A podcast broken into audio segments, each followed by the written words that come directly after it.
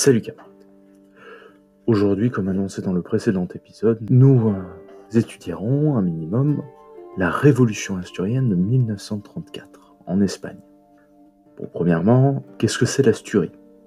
Parce que c'est là où va se dérouler l'action. L'Asturie, c'est cette petite région du nord de l'Espagne, entre la Galice et le Pays Basque, qui a une importance tout à fait historique d'ailleurs, vu que c'est historiquement là où commence ça. La Reconquista, c'était en fait le seul bastion chrétien euh, visigoth qui restait après euh, l'invasion arabe. Puis, on va faire un petit point sur l'histoire d'Espagne, l'histoire récente, c'est-à-dire sur la Seconde République, juste avant en fait les événements qui vont nous intéresser. Deuxième République est déclarée après une dictature assez féroce, assez répressive, menée par Primo de Rivera. Ce Primo de était Premier ministre du roi, mais il avait toute l'attitude pour agir.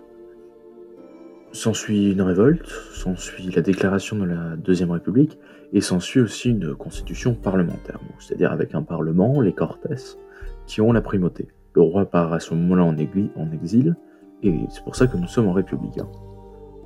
Puis arrivent au pouvoir, ceux qui avaient mené la révolution en fait, euh, les partis de gauche modérés. Encore une fois, nous sommes dans les années 20-30, nous sommes euh, dans un contexte pré-révolutionnaire, donc forcément, comme on l'a vu avec l'Allemagne, il y a une multiplicité d'acteurs extrêmement importants, mais je ne vais pas te les faire euh, tous connaître, parce que tous ne sont pas importants. Euh, certains en ont à peine 2000 membres, par exemple, enfin, il n'y a aucun problème. Mais au moins les principaux.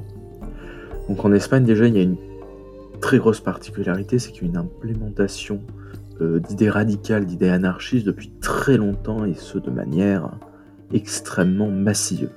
En effet, c'est d'ailleurs le, premier pays à avoir une révolution anarchiste, et ce dans les années 1880, alors que les idées anarchistes n'étaient pas vraiment euh, au goût du jour, et ce partout.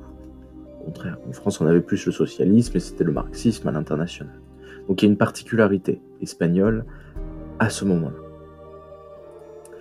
Euh, bien sûr, le courant anarchiste espagnol est mené par la CNT, qui est elle-même, bon, euh, ça c'est pour euh, ceux qui veulent aller un peu plus loin en quelque sorte, mais qui est elle-même menée par la Fédération anarchiste ibérique, qui en fait a mené le, syndicat qui est la Confédération nationale du travail, la CNT, vers l'anarchisme, parce qu'avant il était plutôt du côté communiste.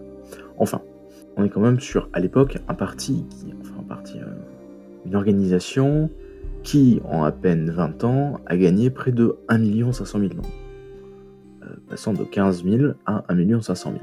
C'est une force politique majeure en Espagne, parce que certes, il y a ceux qui ont leur carte, hein, qui sont adhérents, mais il ne faut pas oublier les quelques sympathisants qui, qui en sont proches. Donc on a euh, une organisation anarchiste extrêmement présente, et c'est une grosse particularité retenue.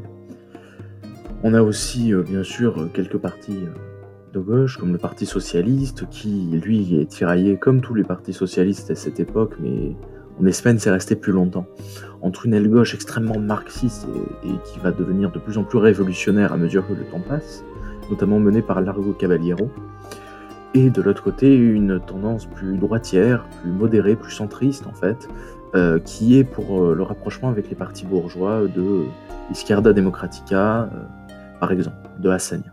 Un parti tiraillé, mais qui a quand même une base militante assez forte. Et puis le Parti communiste, mais qui était assez anecdotique au moment où on va en parler. Enfin, donc arrive au pouvoir euh, les partis comme euh, Izquierda Democratica, etc.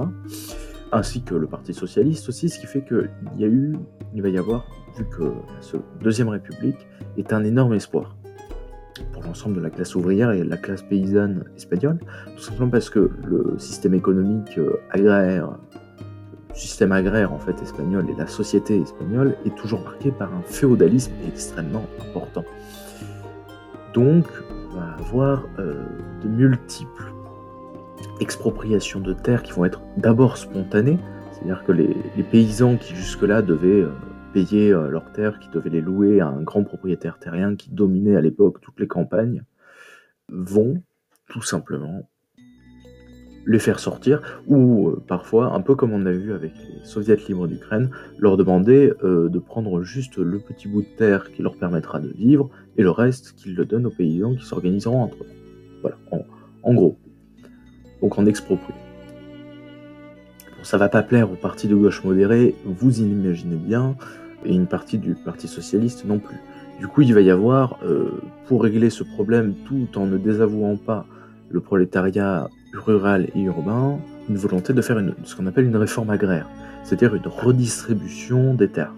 C'est-à-dire qu'au lieu d'avoir euh, les paysans qui vont directement prendre les terres qu'ils ont besoin, ça va être l'État qui va à un moment euh, prendre certaines terres euh, de grands propriétaires terriens, les nationaliser, puis après dire bon celle-là elle te va à toi, celle-là elle te va à toi, ou tout simplement de faire des communautés, ça a été fait en URSS, très peu marché, mais pour d'autres raisons que simplement la réforme agraire. Mais c'est en gros c'est ça, c'est la formation, on peut aussi avoir la formation de collectivités nationales. Alors que là c'était plus spontané, encore une fois, c'est exactement dans le modèle anarchiste, euh, on est sur euh, de l'expropriation spontanée dès qu'on peut. Les, espoirs vont être vite touchés parce que cette réforme agraire prend extrêmement de temps, les Cortés ne sont pas tous pour, euh, au final on va enlever une partie, il n'y a pas que cette réforme agraire, hein, euh, quantité d'autres réformes très importantes dans la société euh, espagnole que je ne vais pas détailler ici parce que ça me prendra encore beaucoup de temps, mais en gros la gauche modérée ne va pas répondre aux profonds espoirs du prolétariat urbain, euh, et d'ailleurs, la partie gauche du Parti socialiste de Largo Caballero va le comprendre et va durcir son discours encore plus et être de plus en plus radical. Alors ça suit un double but, euh, d'avoir de plus en plus de militants à gauche du Parti socialiste, mais aussi de répondre à un truc tout à fait unique qui s'est passé à ce moment-là en Espagne, l'union des droites. En France, en Allemagne, en Allemagne s'il y a eu, en Allemagne, en Italie, seulement ont été faites les unions des droites, en Allemagne parce que c'est le, parti de droite modéré d'Heidenberg qui va euh, nommer euh, le parti nazi et faire une coalition pour pouvoir gouverner, avec les suites que vous savez. Même chose en Italie en fait, le parti fasciste qui va s'allier avec différents groupes de droite modérés ou plutôt radicales euh, pour avoir une majorité à l'Assemblée. Donc à chaque fois qu'il y a eu une union des droites, et là c'était quelque chose de très présent, surtout en 1933-1934, il y a eu un système fasciste d'extrême droite qui s'est mis en place. Et pour répondre à ça, la gauche du Parti Socialiste va durcir son discours.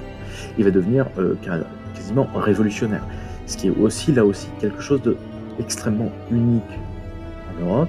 Je dis souvent ça, mais l'Espagne est vraiment un cas particulier en Europe, tout simplement parce que euh, donc d'un côté nous avons la CEDA, Communauté espagnole des droits autonomes, qui est en fait l'union des droites de la plupart mouvements de droite, et ça peut aller euh, des monarchistes, euh, carlistes, Bourbon, etc., euh, à de simples formations de droite modérée plus traditionnelles, ou tout simple, ou la Phalange, donc le parti fasciste, le parti national syndicaliste, comme il se nommait. Je ne vais pas détailler l'idéologie, mais en gros, on est sur du fascisme. Hein.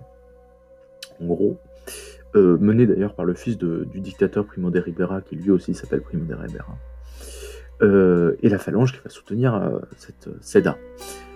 Donc, il va y avoir un retour en arrière fait par une partie de l'aile du Parti socialiste, c'est-à-dire qu'au lieu de. Il retourne le révisionniste, euh, le révisionnisme qui jusque-là avait pris la place dans les partis socialistes, et va devenir révolutionnaire. c'est un changement. Le problème, c'est que cette aile gauche, premièrement, elle n'a pas assez d'influence à l'intérieur des cadres du parti, et deuxièmement, est-ce qu'elle est vraiment révolutionnaire? Parce que entre le discours et les actes, il y a eu un écart immense. En effet, quand il y a eu, euh, quand il va y avoir la chute du cabinet de gauche en 34, et puis euh, les élections partielles qui vont avoir une nette victoire euh, de la CEDA par rapport au parti de gauche qui ne s'était pas uni d'ailleurs, il va y avoir une Premièrement, l'UGT, qui est le syndicat rattaché au Parti Socialiste, va appeler à la grève générale mais grève générale pacifiste. C'est là toute la nuance. C'est-à-dire que grève générale pacifiste, euh, dans l'esprit des cadres, c'était pour, ne pas fâcher en fait la droite, au pouvoir à ce moment-là, qui était en train de former un cabinet, un cabinet ministériel, un gouvernement en gros, euh, et euh, pour en fait montrer juste le décontentement, enfin un truc de socialiste, de social-démocrate, on l'a vu. Alors que les ouvriers qui ont répondu massivement à cette, demande de grève et de manifestation, qui était d'ailleurs de toute la gauche, hein, euh, ils n'attendaient qu'une chose qu'on leur distribue des armes. Quand ils étaient sur la place de Madrid, de Barcelone, on n'attendait qu'une chose, c'est que prendre les armes, commencer l'insurrection, commencer la révolution, comme elle a été faite, comme elle a été euh, largement demandée par une partie de ceux que l'on considérait comme modérés. Et ça va décevoir, parce que les, dirigeants socialistes, même ceux de la gauche radicale, vont tous soudainement euh, reculer devant l'ampleur de ce qu'ils ont créé.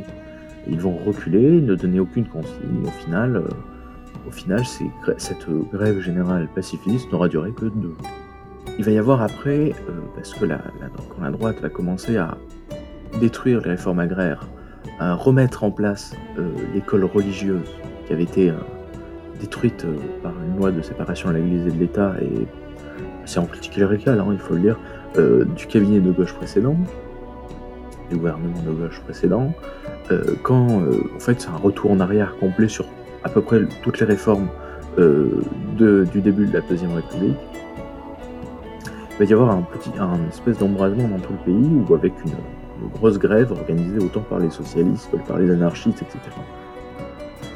Et dans tout le pays, ça finit assez mal, tout simplement parce qu'il n'y a pas euh, d'union syndicale. Alors, alors que venons aux Asturies, aux Asturies, il va y avoir ce qu'on appelle l'Alliance ouvrière révolutionnaire, qui est l'union de l'ensemble des forces de gauche et révolutionnaires. Et ça, encore une fois, c'est quelque chose qui n'est arrivé qu'aux Asturies à ce moment-là. Et qui est en sorte, une sorte de prémisse, euh, mais bien plus poussée que du front antifasciste euh, pendant la guerre euh, civile. Donc on a cette alliance ouvrière révolutionnaire qui se crée, et la grève durant les mineurs des Asturies, parce qu'il y a beaucoup de mines et d'industries, d'armement notamment aux Asturies, ce qui fait peur un peu à la droite, cette grève ne va pas réussir à être brisée. Il y avait quelque chose de très symbolique hein, pour euh, la droite au pouvoir, de gagner contre les ouvriers aux Asturies. Je vous rappelle que c'est l'endroit où a commencé la Reconquista. Donc, il y avait quelque chose de très symbolique à reconquérir en fait le pays face à la vermine marxiste et de gauche, et gauchiste en fait. Donc comprenez que quand ils ont été défaits par des mineurs qui, étaient désarmés, hein, euh, quand on a envoyé la police, la guardia et une partie de l'armée, surtout que l'armée n'était pas très très très pour euh, tirer sur la foule, hein, on va s'en dire, ça va donner une, certaine aura aux mineurs des Asturies, euh, et surtout, ça va leur donner euh, l'impulsion nécessaire pour que l'Alliance ouvrière révolutionnaire, donc je rappelle, c'est ce rassemblement des forces de gauche d'Asturie, pour déclarer tout simplement une république socialiste. C'est-à-dire que dans plusieurs, plusieurs localités d'Asturie, parfois même dans les grandes villes, les ouvriers s'emparent des usines, les ouvriers s'emparent des postes télégraphiques, des postes de téléphone, et aussi des mairies et ils commencent à déclarer des communautés révolutionnaires, à s'organiser eux-mêmes, euh, quelque chose de tout à fait spontané. Mais dirigé en sous-main par l'Alliance ouvrière révolutionnaire, bien évidemment. On va alors euh, avoir une production massive euh, d'armes et de munitions, et ce dans un temps record, même si elles ne sont pas suffisantes, et la formation d'une armée de défense qui va se donner elle-même le nom d'armée rouge. armée rouge qui ne sera pas extrêmement conséquente, hein, enfin quand même quelques dizaines de milliers d'hommes, ce qui est assez important, mais qui ne fera pas, le poids face au contingent commandé, comme de par hasard, par le général Franco, le contingent marocain. C'est-à-dire qu'on va avoir la légion d'étrangères, qui n'était pas la légion étrangère espagnole, qui ne sont pas des tendres, et ce dans n'importe quel pays, et surtout le corps expéditionnaire marocain, parce que je rappelle qu'une partie du Maroc était occupée, euh, était colonisée hein, par euh, l'Espagne, ce qui fait qu'il fallait battre quelques révoltes, donc là aussi c'était pas détendre, et euh, en à peine 15 jours, la révolte va complètement crever, va se faire réprimer. Pas euh, par le manque de victoire en quelque sorte, par, par une défaite militaire, c'est simplement qu'il y a un manque complet de matériel, vu qu'il n'y a pas eu de cache d'armes qui ont été faites en amont, voilà. Alors pourquoi te parler de ça, camarade? Pourquoi te parler d'une révolte qui n'a duré que deux semaines, euh, qui pour toi a l'air assez anecdotique? Eh bien tout simplement parce que c'est en quelque sorte une répétition générale, et quelque chose d'assez fabuleux. Répétition générale parce que euh, on est sur tout ce qu'il ne faut pas faire euh, pour une révolution, c'est-à-dire ne pas la préparer en amont, faire quelque chose d'assez spontané, Et surtout, surtout ne pas avoir assez d'armes et de munitions pour résister. Mais bon, on va pas leur en vouloir pour ça quand même. Les gars, c'était des mineurs. je dis pas qu'ils réfléchissaient pas. Hein. On n'est pas sur du stratège militaire. Deuxièmement, cette révolution aux Asturies, elle a une grande importance dans les milieux marxistes et anarchistes euh, espagnols à ce moment-là, euh, parce que c'est le seul endroit où on a résisté au gouvernement de droite. Et ça va impulser une dynamique dans tous les partis de gauche à ce moment-là, et même dans la CNT anarchiste, euh, qui va être tout simplement la dynamique de Frente Popular, du Front Populaire. En quelque sorte, c'est un des facteurs qui a mené au Front Populaire. Euh, tout simplement parce qu'ils ont vu, toute l'Espagne a vu que quand on était unis, si on n'avait pas assez de matériel, quand on était unis, la révolution était possible.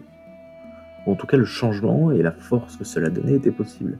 Et là aussi, fait tout à fait unique, en 1936, alors que le Front Populaire se présente face à la CEDA, la CNT anarchiste ne va pas donner la consigne de vote euh, qui était logique qui était la consigne habituelle, c'est-à-dire l'abstention, elle refuse de donner une quelconque consigne de vote. Ce qui va faire que quantité d'adhérents de la CNT, qui pourtant normalement ont vomi ces institutions quelles qu'elles soient, vont voter pour le Front Populaire.